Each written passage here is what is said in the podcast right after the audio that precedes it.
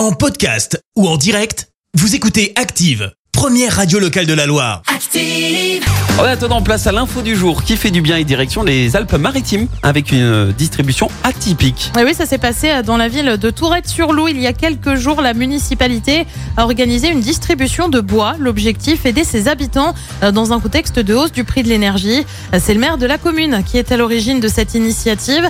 La ville a en fait mené une campagne d'abattage d'une centaine d'arbres dangereux en octobre dernier. Le bois récupéré suite à cette coupe a été mis à disposition de la population. Un ster de pain par foyer. Ça représente une économie de près de 80 euros pour les habitants de la commune. Suite à son succès, l'opération sera reconduite l'année prochaine. Merci, vous avez écouté Active Radio, la première radio locale de la Loire. Active.